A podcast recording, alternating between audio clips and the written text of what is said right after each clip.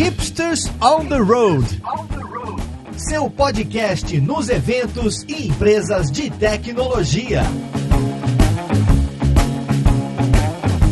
Olá, jovem! Eu sou Gado Ferreira e esse é o Hipsters on the Road, o podcast onde a gente conversa com empresas sobre cases de tecnologia. E hoje vamos conversar com uma empresa que resolveu que a solução para resolver alguns problemas lá dentro seria um chatbot. Mas não só um desses chatbots que te respondem perguntas simples, um chatbot mais robusto, mais completo e que, segundo eles, é financeiro, orientativo, consultor e vendedor. 4 em 1. Vamos lá então para essa conversa ver com quem que a gente vai conversar. E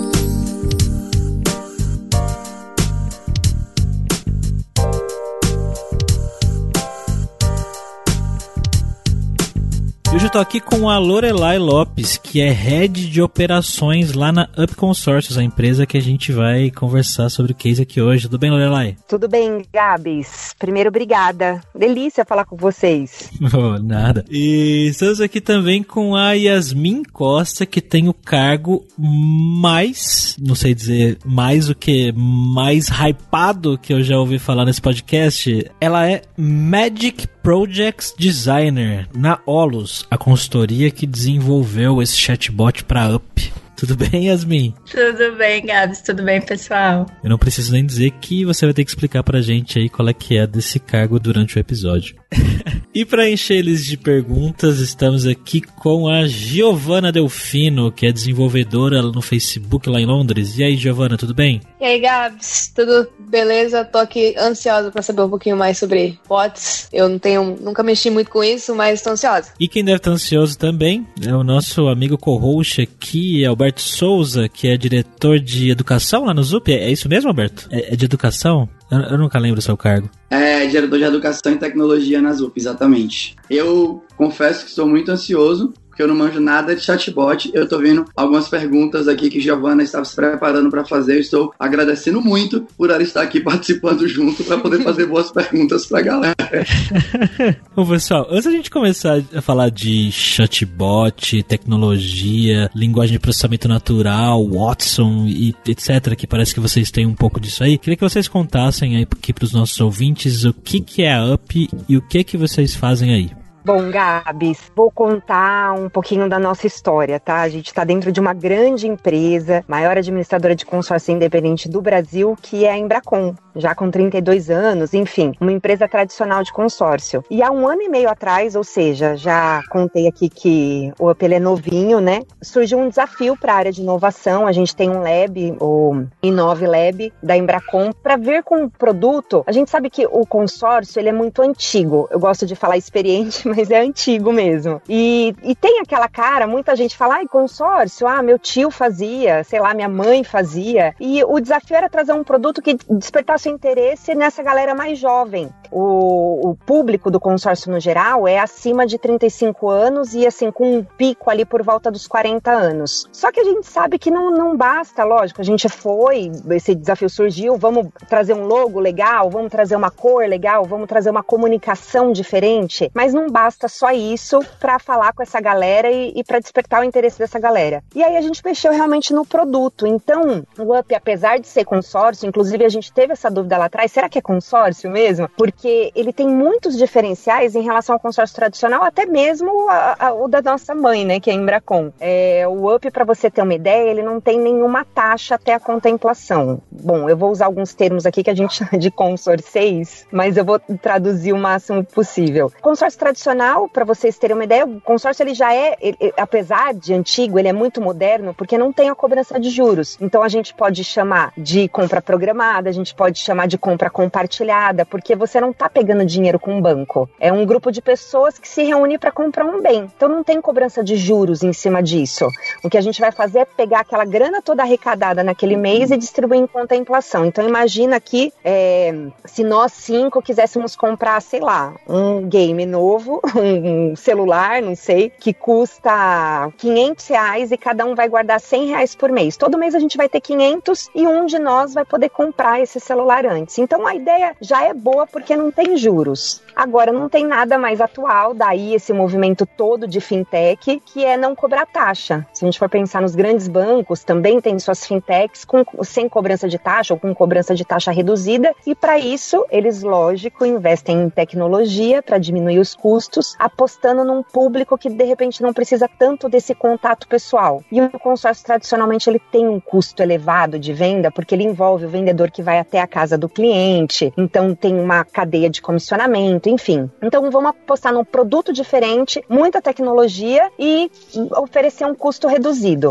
Bom, isso deu tão certo que hoje a gente oferece um taxa zero. Então imagina que se você quer comprar um carro, uma casa, enquanto você não está contemplado, você está pagando só mesmo referente ao teu crédito. Eu quero 100 mil em 100 meses, mil reais. Daí por si só ele já se torna um investimento porque tem rendimento em cima disso, né? A gente tem as atualizações do crédito, enfim, que é outra polêmica, né? Consórcio é ou não é investimento? Bom, a gente trouxe o up que é sim, é um fato, é um consórcio que é um investimento. Só que a qualquer momento você transforma ele numa modalidade de compra de que forma? É, ou sendo sorteado, né, como todo consórcio, ou ofertando um lance. O lance ele é um adiantamento de parcelas. Então eu pego lá nesse exemplo que eu dei, 100 parcelas de mil reais por um crédito de 100 mil. Eu guardei 20 mil, eu oferto esses 20 mil de lance. Se eu estiver entre os maiores lances, eu, eu vou ser contemplada naquele mês, ou seja, eu vou ter o direito de usar o crédito. Eu começo a pagar taxa. Ainda assim, não, não, eu não vou pagar o que ficou para trás, ou seja, não tem retroativa. Ou seja, quanto mais tempo eu levo, menos taxa eu pago. Eu falei de um diferencial, né? Um único diferencial, mas tem outros. Tem a recompra garantida, a gente transforma a grana em dinheiro. Enfim, aí eu posso trazer vários dados aí de investimento. Eu sou, eu sou head de operações, eu sou educadora financeira por, por, por formação. Então, a, a, maioria dos brasileiros ainda investem na poupança. É, né? Tá na verdade, 89% dos investidores brasileiros investem na poupança. E o UP, ele pode transformar a sua carta de crédito em dinheiro, se você quiser. O consórcio tradicional, você obrigatoriamente tem que comprar um bem, né? Até a quitação, só se você pegar a grana depois que você quitou. E o UP não, você pode transformar em dinheiro porque a gente recompra a carta contemplada pagando poupança. Ou seja, é poupança porque você pode usar só para guardar dinheiro sem pagar taxa nenhuma, é modalidade de crédito e muito mais barato do que um financiamento convencional ou qualquer outra modalidade de crédito convencional e é investimento também. Então, bom, se vocês quiserem eu coloco na ponta do lápis aí para explicar isso comparado com outros consórcio ou com financiamento, mas basicamente foi isso que a gente fez. E aí, nesses 18 meses, enfim, é, é, a gente vem, já passamos aí dos 400 milhões de faturamento e a ideia é sempre melhorar e investir mais em tecnologia para conseguir oferecer mais benefícios, porque imagina que a gente tem toda uma estrutura, mas até que o cliente seja contemplado, a gente arrecada zero. Então a gente tem sim que trabalhar com uma estrutura enxuta, mas oferecer uma experiência legal para o cliente. E o chatbot, aí sim, a gente está falando de uma. A gente já tinha um chatbot, né? Mas era um blipzinho super simples e a gente via que tinha interação, né? A gente tem um acionamento pelo WhatsApp com muita interação e a gente chegou no ponto de falar, então vamos, vamos falar com essa galera de forma mais digital possível e até oferecendo algo mais do que o consórcio, já que a gente sempre se posiciona com, como planejamento financeiro, como investimento, vamos trazer mais conteúdo além de falar de consórcio para que seja algo que qualquer pessoa, independente do interesse de comprar algo, não, enfim, possa usar, possa acessar e, e consiga ter conteúdo com isso. E eu, agora a gente está trabalhando aí duro para a entrada do chatbot na segunda quinzena de outubro. Bom, basicamente, pelo que você falou, o público do chatbot sou eu que não gosto de falar no telefone, não quero que o vendedor venha na minha casa, e não quero sentar num banco para esperar para ser atendido, para consultar alguma coisa. Basicamente, acho que sou eu. É isso mesmo, Gabs. É, sou eu também, né? Eu acho que é boa parte da nossa equipe lá. É por isso que, é, lógico, que a gente faz muita pesquisa. Inclusive hoje a gente teve um, uh, o retorno. A gente está no momento de escolha do nome, né? Então uh, nós, uh, com o pessoal de inovação, com a nossa galera de inovação, a gente fez uma pesquisa de mercado, enfim. Mas é exatamente isso. A gente não, não quer receber ninguém em casa, não quer, é, quer ter autonomia para decidir, quer ter autonomia para escolher quanto vai pagar, para escolher quando quer fechar. Então, é exatamente isso. Eu tava aqui já tentando simular o valor para comprar minha casa. Opa! Opa! gente. Fala a verdade, Alberto. Depois, olha, enfim, blog. A gente tem muito conteúdo, é muito legal, gente. É bem Vocês diferente do, do, tradicional. Vocês vão sair daqui todos com consórcio, já, tá vendo? calma aí, calma aí. Não é assim que não. Vamos ver aqui. Deixa eu ver aqui essas taxas. É... Deixa eu ver tudo aqui pra ver se cabe no meu bolso. Uma coisa que me fez ficar pensando é, tá, o Up já existia, né, faz um tempo, e agora que veio essa ideia de investir no chatbot. E investir no chatbot não é uma coisa barata, né? Querendo ou não, você tem desenvolvedores e pesquisa, então não é um negócio que você fala assim, ah, vou fazer aqui um negócio rapidão. Como que foi, assim, o processo de vocês entenderem que o público não gostava de falar com os agentes, com as pessoas envolvidas e que um negócio 100% automatizado daria super certo? Como é que vocês coletaram esses dados, assim, para chegar na conclusão e decidir investir e, e fazer o, o chatbot? Giovana, é, na verdade, o projeto do chatbot ele vem desde o começo do ano. Então, é um projeto longo, não é fácil, porque é muito conteúdo, é diferente de um chatbot de atendimento, onde você vai lá, tem as opções, a gente já sabe, inclusive, a gente já tem um chatbot de atendimento, né? Mas, lógico, eu não tô quando eu falo é simples, né? Os devs que, que uh, vão morrer de ódio de mim, mas é mais simples comparado a um, um chatbot consultivo, né? Você tem, ah, uma, a maioria dos nossos acionamentos é por boleto boleto, então você já coloca a opção do boleto, enfim, algumas integrações, lógico. No nosso caso, desde o começo, a gente já tem uma empresa por trás que já trabalha com o consórcio tradicional, já tem a venda tradicional e, e a gente vê um apelo cada vez maior, do mesmo do cliente tradicional, tá bom? Do cliente de consórcio, que já está acostumado a comprar consórcio, até mesmo de falar mais pelo WhatsApp do que efetivamente receber alguém na casa dele. Lógico que a gente mora, né? A gente está num país enorme que não dá para tirar conclusão simplesmente de uma bolha, enfim. Tem gente que quer e sempre vai querer. O consórcio ele vem batendo recordes aí, mesmo a, a gente está em momento de pandemia, lógico que a gente se assustou no começo da pandemia, a gente começa a ver os números crescentes e fala, uau, né? A galera tá comprando o consórcio na pandemia e compra da forma tradicional. Porém, desde o início, o desafio com o UP, por que ter outra empresa? Então, vamos partir do seguinte, para que a gente possa oferecer um produto com custo menor, a gente tem que ter um custo menor interno também de venda. E aí a gente entra na, na questão de geração. A gente já tem uma empresa que atende, enfim, 35, 40 anos, já tem um foco maior nisso. Quando a gente traçou as nossas personas, como o Gabs disse, esse sou eu. Não que não vai existir, sempre vai existir mercado para os outros, sempre vai ter gente querendo receber o vendedor em casa. Mas e a galera que não quer? Então o Up, ele vem para isso. Aí o chatbot, ele vem para atender 100%.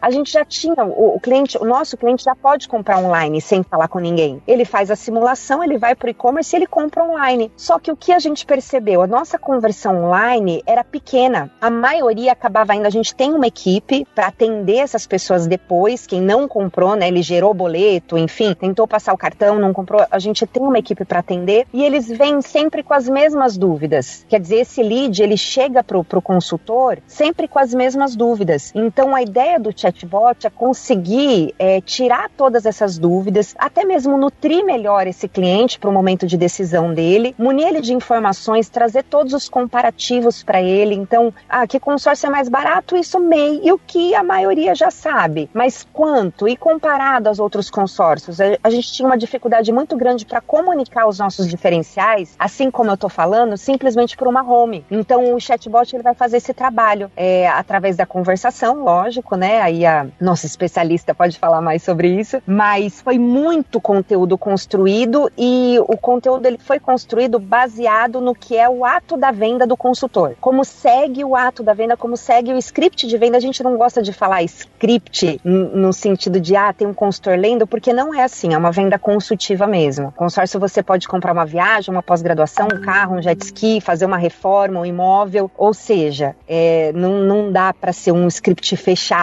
quando você fala disso. Mas foi construído em cima das interações que a gente tem com o vendedor. O chatbot foi construído da mesma forma. Quando a gente fala que o, esse bot ele é 100% automatizado, ele é, mas ele tem saída para o humano também. Então, eu acho que a ideia da UP, tanto com a Olus, assim, nunca foi colocar um chatbot para dificultar é, nenhuma conversa com o humano, né? Então, a gente quer facilitar essa interação automatizada, então, dele perguntar as mesmas coisas, ficar lá simulando, voltando, simulando, voltando, quanto ele quiser, mas ele tem acesso ao humano também pelo bot. Então, por exemplo, uh, se ele está no WhatsApp e eu já reconheci uh, por uma chave de identificação que é o número dele que a gente usou, que ele já conversou com o humano, a primeira coisa que eu pergunto é se ele quer continuar com o humano ou com o bot, porque ele já teve essa experiência com o humano. Então, era só para colocar esse ponto assim, ele é 100% automatizado, ou seja, você pode começar e terminar pelo bot, mas você também tem acesso aos uppers, né? Que a UP chama de uppers, né? Os, os consultores. Eu só ia falar que eu gosto disso porque eu já me deparei com chatbots em que eu entrei no, no deadlock ali, em que ele não conseguia me ajudar e ele não conseguia me passar para um humano e eu não conseguia ter a informação que eu precisava e na empresa não tinha nenhum telefone para eu ligar. Então, Sim, isso, é, isso é bem complicado. Ia falar exatamente isso, Gabs. Às vezes você precisa falar com o ser humano, né? Se você vê ali que não, não vai dar, você fala, e agora? Como é, é que eu saio daqui? Aí você fica perdido. É, e na, no UP a gente tem uma chave de reconhecimento que em qualquer, a qualquer momento do fluxo, se a pessoa quiser. Porque às vezes você entra no chatbot e você, por exemplo, você entrou, você não é um heavy user, você entrou a primeira vez, você não sabe que você pode falar com o humano, porque eu não explicito isso de uma assim, rapidamente, né? Mas então, a qualquer momento da chave de, na, na interação, se você jogar ali e quer falar com alguém, eu vou te transferir. Então, isso é importante dizer também. Então, a gente tem essa saída também.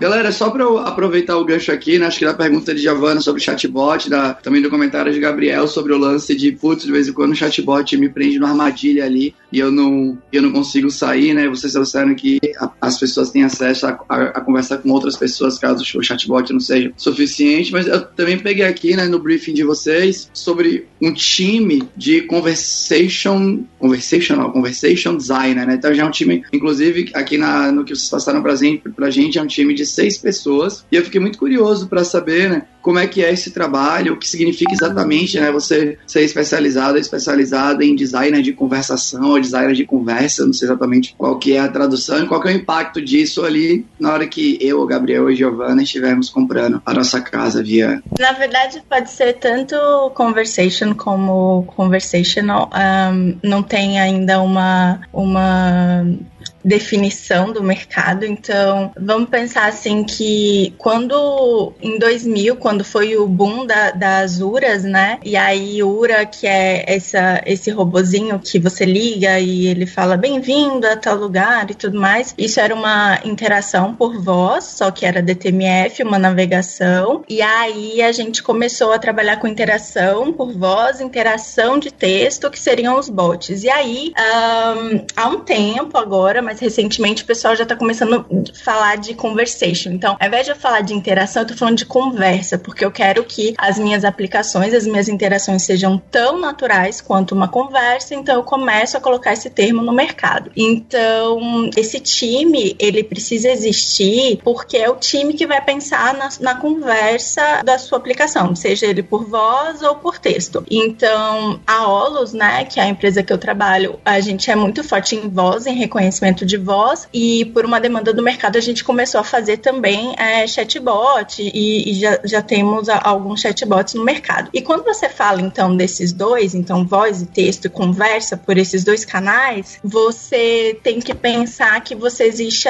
por, por trás ali um reconhecimento. Então você não está só navegando, né? Então o DTMF você digita, mas voz você fala e texto você escreve e manda lá, né? Então quando você fala de reconhecimento, você fala também sobre sobre como que você vai conversar para conseguir extrair do usuário, da pessoa que está usando, não vou usar mais usuário porque eu vi dilema das redes, não quero mais esse termo, mas... Ah, tá impactada, tá impactada. é, mas como que você vai conseguir da pessoa a resposta que você quer? Então, para isso você precisa perguntar de um jeito mais específico para aquele canal, você e aí quando você fala de conversa, você pensa de naturalidade publicidade. Quando você fala de público, você pensa em tipo de conversa. Quando você fala de português brasileiro, do jeito que as pessoas conversam, você pensa em palavras, em jeitos diferentes de falar. Então você precisa, então, respondendo sua pergunta, né? Você precisa de um time para pensar na conversa em si. E esse time ele não é dev, esse time é, por exemplo, já trabalhei com pessoas, hoje na Aulus a gente tem linguista, né? É, jornalista, eu me formei em comunicação social publicidade. Você tem pessoas, já trabalhei com pessoas que faziam isso e eram é, formadas em psicologia. Então você tem um time que, na maioria das vezes, não vou falar todas, mas na maioria das vezes é mais puxado para humano, assim, para humanas. E aí você que pensa só em conversa, que cria essa, essa conversa de como que vai ser aquela conversa pelo bot, entendeu? A Yasmin, ela estudou o nosso playbook todinho. Chegou um ponto que eu falei, olha, a Yasmin já sabe muito mais do que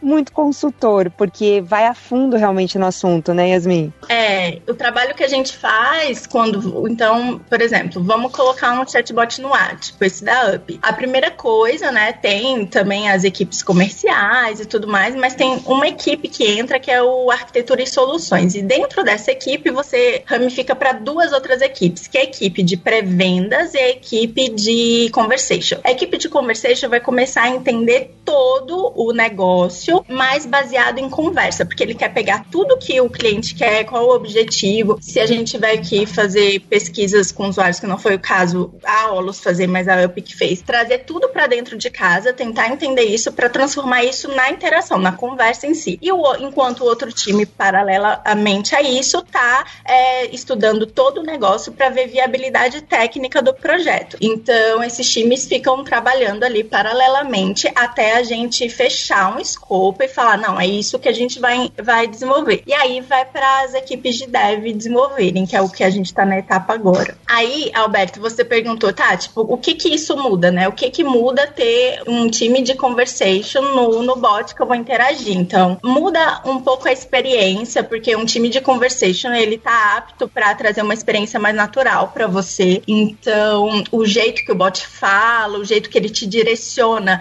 geralmente ele é bem mais natural. Então, você, não sei se vocês já tiveram experiência de entrar em chatbots que transformaram a FAQ deles em chatbot, né? Que é basicamente você escreve qualquer coisa, ele pega uma palavra-chave sua que nem era, na verdade, o motivo que você queria, mas ele pegou essa palavra-chave e ele te deu um textão com o menu. Ah, falando de boleto, a gente pode falar isso e joga isso para você lá, para você escolher uma das opções. Então, basicamente, quando você joga um 3, um 5, você meio que tá navegando, né? Não é uma conversa. Então, um, crime, um time de conversation, ele traz mais esse skill de conversa. Então, a gente tenta, óbvio que eu não vou falar que não tem textão, a gente tenta diminuir os textos, ficar mais natural e te direcionar para você sentir mesmo que você tá conversando mais do que navegando, né? O que a gente quer trazer é conversa e não navegação. Sensacional, animal. Acho que os squads ficariam muito satisfeitos com essa. É uma equipe que me parece muito multidisciplinar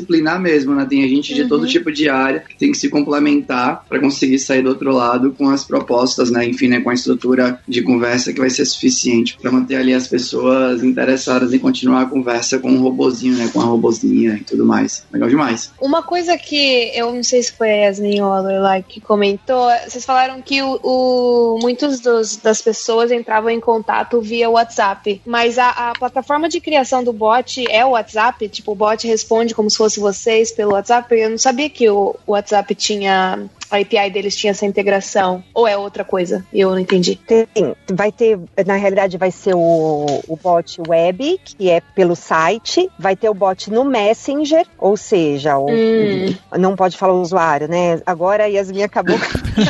acabou com o podcast. Gente, tá bom, eu libero vocês, podem falar, mas só nesse daqui. Só nesse não, mas eu não quero mais falar também agora. Bom, mas no Facebook, a partir de, um, de uma, uma postagem nossa, de uma publicação nossa, de uma campanha, ele consegue interagir direto pelo Messenger e no WhatsApp. Vai ter também pelo Instagram, o Instagram ainda não liberou, né? Enfim, uhum. não, a gente não tem API para isso, mas futuramente, futuramente sim. Agora, a ideia do WhatsApp, Giovana, que você perguntou, eu particularmente sempre, desde o começo, eu defendia muito, eu queria muito o WhatsApp no Up. Se tivesse que escolher, eu escolheria direto pelo WhatsApp, porque uhum. também traz aquela facilidade pra gente, que é, você começa a falar com o bot, daqui a pouco acabou o tempo, não é? Todo mundo já ficou irritado com isso. Acabou o tempo sim. e você começa a interação desde o início. E no WhatsApp você começa uma conversa e depois você dá continuidade. Quer dizer, eu posso fazer o que eu tenho para fazer e depois eu continuo a conversa dali. Enfim, o WhatsApp é muito mais funcional olhando por esse lado. E, então, sim, a gente vai trabalhar nos três por enquanto, né? Tá faseado, né, Yasmin? Primeiro web chat, depois WhatsApp, ah. depois Messenger e, por último, Instagram. Ah, entendi. Nossa, muito show isso. Eu não sabia mesmo que o WhatsApp já estava permitindo API para fazer bot. Eu nunca vi um bot no WhatsApp. É, pra, pra já, já, já, vi já. Já? já? Ai, gente, eu já Fiquei uso. travado em um já. É. ah, é. No WhatsApp, eu acho que a única coisa que a gente não conseguiu foi o pagamento, né? Que aí o ah. pagamento eles não liberaram mesmo. A gente vai ter que sair do WhatsApp, mas de resto tudo eu consigo pegar lá. Mas não e... liberaram para vocês específicos? Não, não liberaram. Não, não, não, suporta ainda. Ah, tá. É, eu é. lembro que é, tinha saído uma notícia recentemente que o WhatsApp ia permitir, né, o pagamento via WhatsApp, mas acho que a legislação brasileira teve algum problema. Eu, eu lembro que ia ser testado no Brasil e aí deu algum problema de legislação. Mas enfim, outra coisa que eu queria perguntar, puxando já esse gancho, é um, um dos problemas, né, vamos dizer assim, de você ter é, esses bots e esse atendimento automatizado é fraude, né? A gente sempre vê, acho que todo mundo conhece alguém que, ah, recebi uma mensagem se passando por banco X, é, me mandando um boleto que fazia muito sentido eu, eu receber, e aí paguei, era outra pessoa e era, não, é, não paguei a coisa certa. É, vocês têm esses problemas? Como que vocês combatem isso? No caso da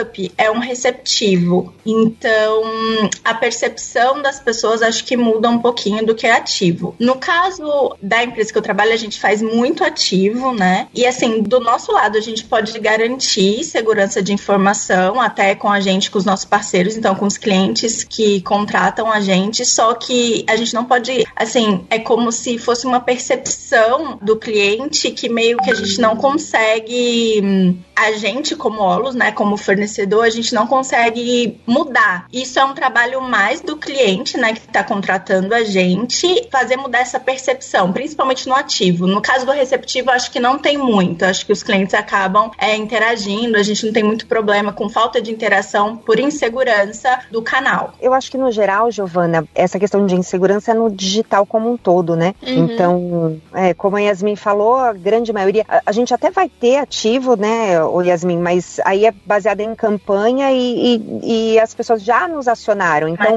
é para dar continuidade à conversa. Isso. Então, é mais seguro porque o cliente já conhece a gente, não é uma mensagem ali do nada, muito menos com um boleto, enfim, né? Mas uhum. aí é a insegurança das pessoas no geral. Tem gente que ainda, né, quando a gente vai ver o recorte de pessoas que finalizam uma compra online, ainda tem muito mercado aí, porque a gente tem um percentual grande de pessoas que tem muito medo ainda. É, eu vejo bastante esses bancos, tipo Nubank e, e é, essas fintechs, né, sempre mandando esses e-mails de como reconhecer fraude, do que não é fraude, do tipo, ah, o Nubank só funciona dentro do app, a gente nunca vai te mandar um e-mail, alguma coisa assim. Vocês têm algum tipo de iniciativa similar ou é mais de quando o cliente reporta alguma coisa e vocês dão continuidade? Hoje, o único pagamento que é feito é feito através do e-commerce mesmo. Então, é só ele hum. dentro, a gente manda, é, um, enfim, um boleto aleatório para ele. E mesmo através do bot, também vai ser numa linha de conversação ali. Então ele dá continuidade, tem, tem começo, meio e fim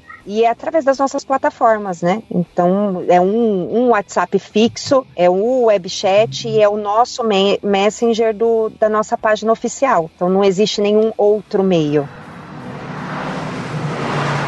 Eu tô aqui encafifado com o lance do designer de conversa, né, e tal. E eu queria fazer mais uma pergunta relacionada, relacionada a isso. Desculpa aí quem tá ouvindo nesse momento se eu tô voltando no assunto que já passou, mas a curiosidade ficou aqui, né? Porque eu fico imaginando que deve ser um trabalho, vocês pensam em tudo, obviamente, coloca no ar. E as pessoas começam a utilizar, né? Não sei se tem a, se esse povo testa, se já testa na hora do vamos ver lá mesmo, depois que vocês fazem todo o trabalho de descoberta de qual era a melhor estrutura da conversa, por aí vai. Mas eu imagino que já deva ter tido vários feedbacks, ou pelo menos alguns feedbacks das pessoas que foram atendidas pelo chatbot. E eu queria saber como é que é esse esquema de nutrição, né? Como que o feedback da galera vai nutrindo vocês da conversa, que da, do design da conversa, né? Para ir refinando a conversa, mas também ir tomando cuidado, porque a gente sabe que me, talvez seja uma coisa tão específica que talvez até a maioria dos feedbacks não sejam interessantes, né? Porque não, talvez não, não dê para especificar naquele nível exato que precisa para cada um daqueles grupos de pessoas, dos mais variados lugares diferentes e tal. Eu fiquei pensando nisso, né? Como é que rola esse ciclo de,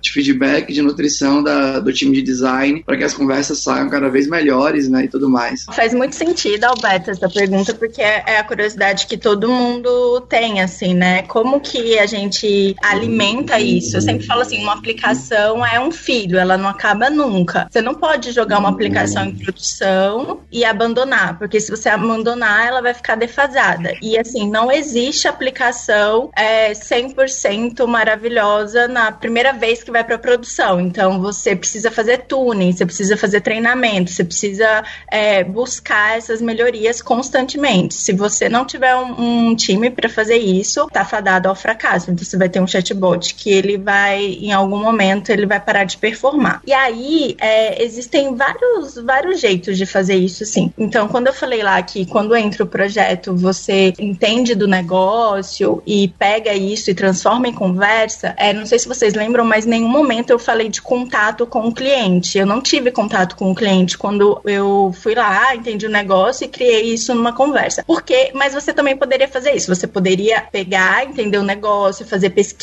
com o cliente, ver como seria essa conversa. Você pode fazer, nesse caso, como não tem uma aplicação pronta, você poderia talvez fazer um protótipo e testar para depois desenvolver. E isso, toda vez que você desenvolve e coloca em produção, você vê que muda muita coisa do que você tinha testado no protótipo. Então a gente meio que começou a cortar essa primeira fase e falar: bom, vamos colocar em produção esse primeiro é, filho, assim, essa primeira etapa, que ele já é completo, mas é a primeira vez que está indo em produção. E quando ele estiver em produção, a gente vai pegar feedback real. E aí, isso se dá de, de formas é, quantitativas e qualitativas. Então, a gente tem duas equipes lá na Olus, que é uma fica vendo o relatório. Então, é um pessoal mais operacional. Porque imagina quando eu coloco um bot em produção, eu tô traqueando o caminho do cara todinho. Então, eu sei em que mensagem deu not recognize, ou seja, eu não reconheci o que ele falou. Eu sei é, em qual lugar ele abandonou o bot. Eu sei em qual lugar ele ficou voltando, ficou looping. Então, eu pego esse relatório. Então, tem uma equipe que fica lá olhando o relatório e falando: olha, isso aqui tá errado, isso aqui tem um problema aqui. Porque eu consigo identificar. Bom, tem uma frase que tá dando vários, muitos not recognize, eu consigo identificar que aqui tem um problema. Lembrando, gente, que a gente sempre tem que pensar no 80-20, que a gente fala, eu nunca vou ter um bot que reconhece 100%. Então, eu, se eu tô lá vendo um relatório e tem uma, um índice de not recognize de 3, 4%, eu não olho aquilo, tá? Essa é minha equipe operacional. Não vou olhar para isso porque isso para mim não é um problema, não tá dentro da minha margem de erro, correto? Então, tô olhando isso. Paralelamente a isso, eu tenho uma equipe que olha é, mais a conversa. Então, quando vocês entram num bot, vocês conversam com o bot, eu tenho gravações dessa conversa. Então, eu pego lotes de gravação e vou é, olhando esse texto e vendo o que o, o cliente respondeu para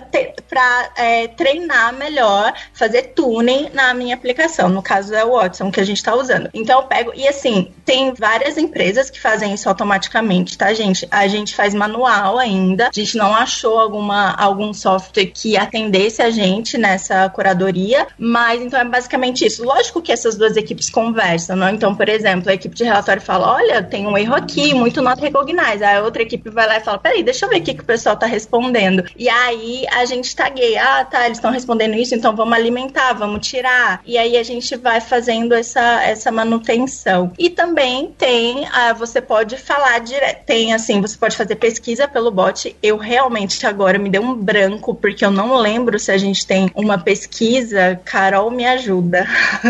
eu não lembro se a gente tem pesquisa no fluxo, mas você pode fazer isso, você pode colocar um feedback, então pensa que você pode perguntar para o próprio cliente pelo chatbot se, se foi legal a experiência ou não, e você pode é, é planejar uma pesquisa com o cliente, que aí qualquer cliente ali que você tem um contato, você pode entrar em contato e perguntar para ele fazer uma, uma pesquisa mais uh, quali, né, que seria responde. O Yasmin, na HLD tem sim, tem, tem, tem né? uma pesquisa lá no final. Tem, tem. tem. Inclusive tem. a gente colocou, acho que numa das últimas reuniões, tem uma pesquisa para ele avaliar. Então, é, imagina que no caso da UP, eu estou considerando que a quarta opção a gente não sabe se vai fazer no futuro, mas no caso da UP, você vai ficar olhando esse bot de três maneiras. A primeira é relatório, porque eu estou traqueando o caminho todo. A segunda é vendo o que os usuários estão respondendo, as palavras que eles usam, o jeito que eles falam ali com o bot. E a terceira é perguntando mesmo para o cliente como é que foi a experiência, né? E, e para isso, Roberto, a gente tem um time discovery lá no, na, no UP mesmo, que é responsável pelas hipóteses, validações, enfim, que está envolvido lá desde o comecinho. E aí essas pesquisas direto com quem está usando o chatbot é, é feita por eles, tá bom? Eu acabei de perceber que a gente está falando aqui já faz mais de meia hora, mas a gente ainda não perguntou para vocês quais foram as tecnologias que vocês usaram para desenvolver esse botzão bonito aí. E desculpa, eu fui falando e nem, nem expliquei, né? Tudo bem. mas, então, é, basicamente, Aulus, a gente usa uma, uma tecnologia nossa, porque a gente tem uma plataforma Omni e a gente tem um engine que a gente usa é, o Node, que é baseado no Node, e a gente faz o bot ali nessa plataforma plataforma nossa, que é o MAB. E o MAB é a interface, né, do Engine, que é basicamente um fluxograma. Então, eu faço algumas documentações anteriores, que é as documentações que eu uso para conversar com o cliente, no caso a UP, então tem o high level e tudo mais, é que a gente cria essas interações, depois eu pego isso, jogo no MAB e desenvolvo ali, é baseado no Node. E aí dali eu jogo pro Messenger, pro WhatsApp, enfim, dali é o meu, eu compartilho com todos os canais que eu quero usar. E pro reconhecimento, eu uso o Watson, mas o Watson, ele nem 100% uh, atende no que a gente quer às vezes, então meio que uso, faço uma gambiarra, uma gambiarra com regex, assim, então basicamente é regex e Watson funcionando. E uma coisa, engatando no ponto que você falou do Watson, vocês chegaram a considerar outras plataformas de, de NLP? Tipo, tem aquele Witch, tem Dialogflow, assim, por que, que vocês escolheram o Watson? Foi uma, uma decisão assim pensada ou, ou foi mais porque acho que é o, talvez o mais usado? Não, não sei nem dizer se é o mais usado, porque tem o, aquele Rasa que é código aberto Sim. também. Você podia falar um pouquinho é. das, da decisão de, de escolher o, o Watson? É, lá, lá dentro a gente trabalha com três, tá? Que é o a Nuance, que a gente trabalha muito para voz, é a nossa preferida e a gente assim prefere mesmo porque a gente fala não tem outro igual para você reconhecer voz. Então, para chatbot, a gente tem usado o Luiz e o Watson. Então, o Luiz da Microsoft, o Watson da IBM. E a decisão do Watson é porque a gente já meio que tem uma parceria e a gente não vou falar que é o melhor, mas dentro do que a gente faz e do que a gente conseguiu como equipe evoluir na, nas práticas, a gente prefere usar, preferiu, no caso da UP, usar o Watson. Isso não quer dizer que a gente pode é, vai mudar, mas isso quer dizer que foi uma preferência mais em relação à evolução da equipe e de parceria lá dentro, sabe? É, tanto que, por exemplo, o RAS a gente nunca usou, a gente não tem experiência. Então, pro que a gente viu de, de chatbot, a gente pegou o Watson para fazer. Entendi. E como é que foi montar a equipe para fazer isso, né? Porque nem sempre, não é, não é em toda empresa que você tem esse conhecimento de é, processamento de linguagem natural e, e chatbot é um conhecimento, querendo ou não, um pouco específico. Vocês contrataram gente nova ou, ou era algum dev já existente que se propôs a aprender coisa nova? Como é que foi, assim, o processo desde que vocês decidiram fazer o, o bot? Uh, isso você fala uh, de todos os bots ou da Up? É porque, o da assim, Up. Não, é que da Up não mudou a equipe, é porque uh, lá dentro é meio que é uma esteira que já todo mundo já, já faz, né? Então não, não tem muito como eu posso dizer, não, não teve mudança na equipe. A gente seguiu a esteira que a gente está acostumado, porque a gente já faz isso há um tempinho. Então, meio que a gente já trabalha com Watson, já trabalha com luz, já tem o nosso engine, já. Então, pra gente, em questão de estrutura, assim, não mudou. Uma coisa que eu, no início eu falei que a Yasmin trabalha na UP, né? Mas isso não ficou claro, né? Mas não é, não é isso, na verdade, né, Yasmin? Ah, não, não. Eu trabalho na Olus, que é uma empresa de tecnologia, e a gente fornece é, ah, é, tecnologia, né? Então. Vocês já estão calejados de fazer bot. É, basicamente a gente já tá há 10 anos né, no mercado, então meio que isso aí, o bot a gente não fazia antes, né? Porque foi uma evolução, a gente foi evoluindo nos produtos, mas a gente tá há dois anos, então a gente já estruturou bastante coisa lá dentro para absorver essas demandas. Eu fiquei pensando pensando, porque eu, aqui eu, eu no Facebook eu trabalho com integridade, né? Que é tipo pensar todos os jeitos que uma coisa pode dar errado e, e, tentar arrumar antes que dê errado. E eu fiquei pensando assim, quais são as, as limitações que o bot tem para vocês nesse momento, assim? O que, que vocês sentem falta, que vocês pensam, tipo, putz, isso aqui o bot ainda não consegue fazer? Ó, vou falar de negócio, tá bom, Giovana? Uhum. É, eu disse que o, o bot ele foi construído em cima, baseado na interação com o consultor, né? Então é aquilo que são as dúvidas do cliente,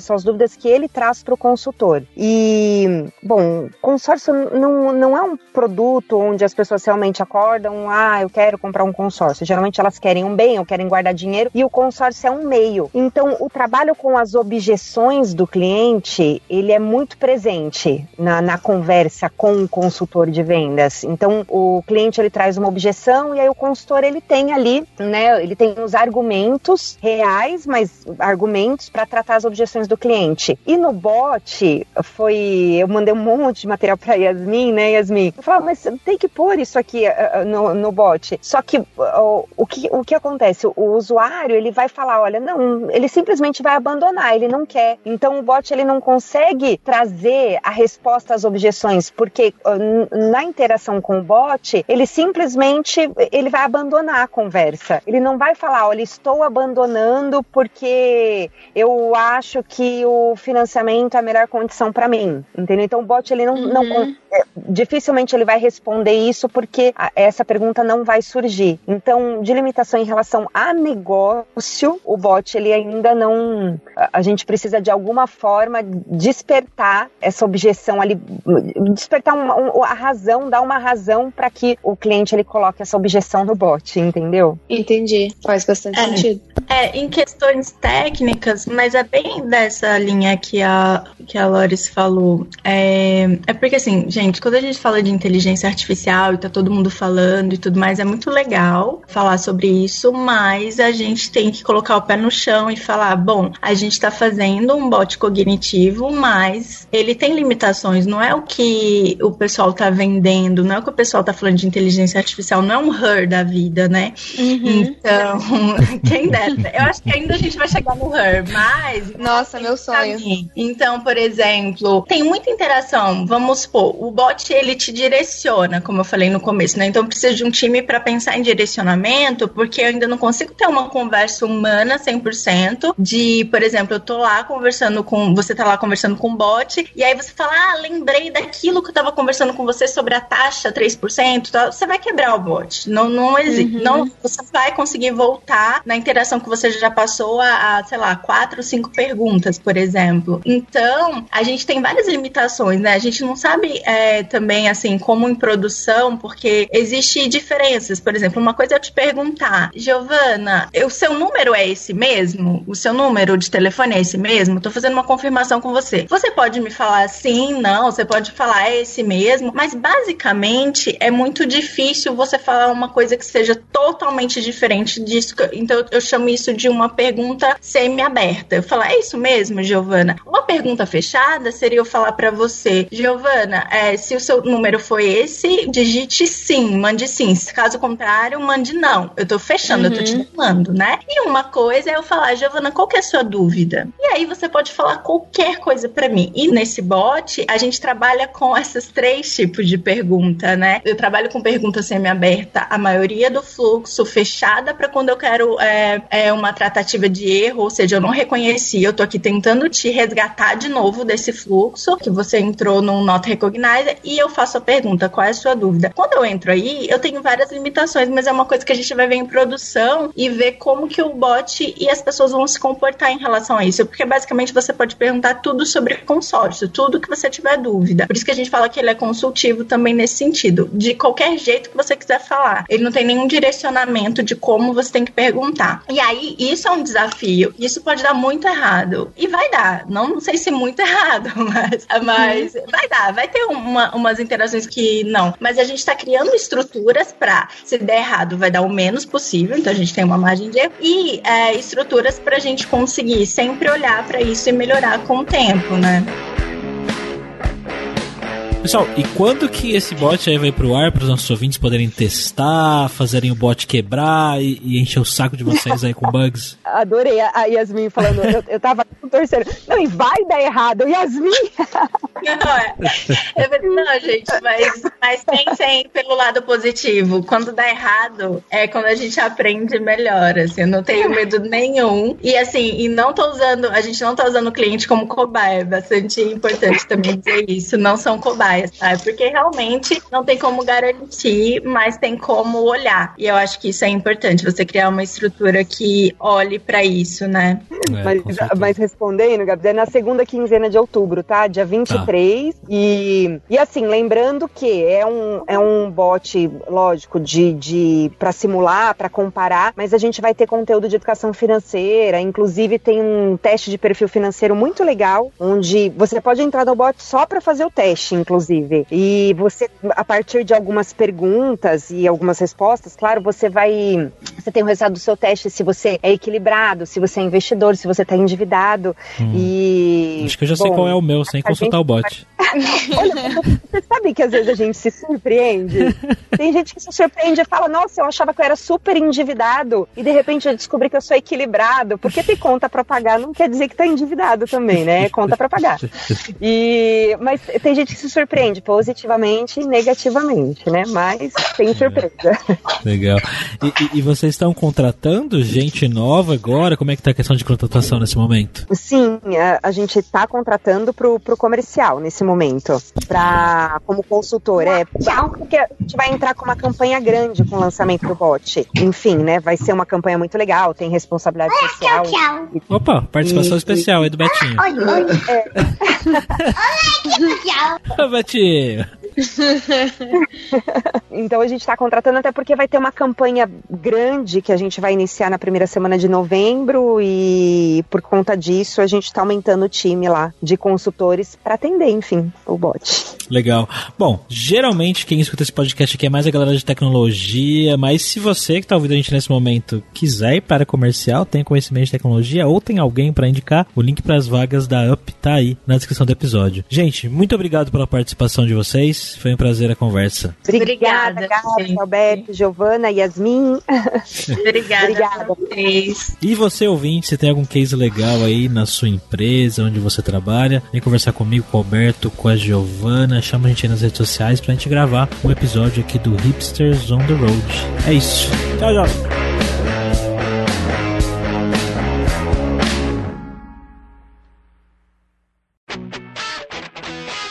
Você ouviu o hipsters.tech, produção e oferecimento alura.com.br, cursos online de tecnologia e Kaelon, ensino e inovação. Edição Radiofobia, podcast e multimídia.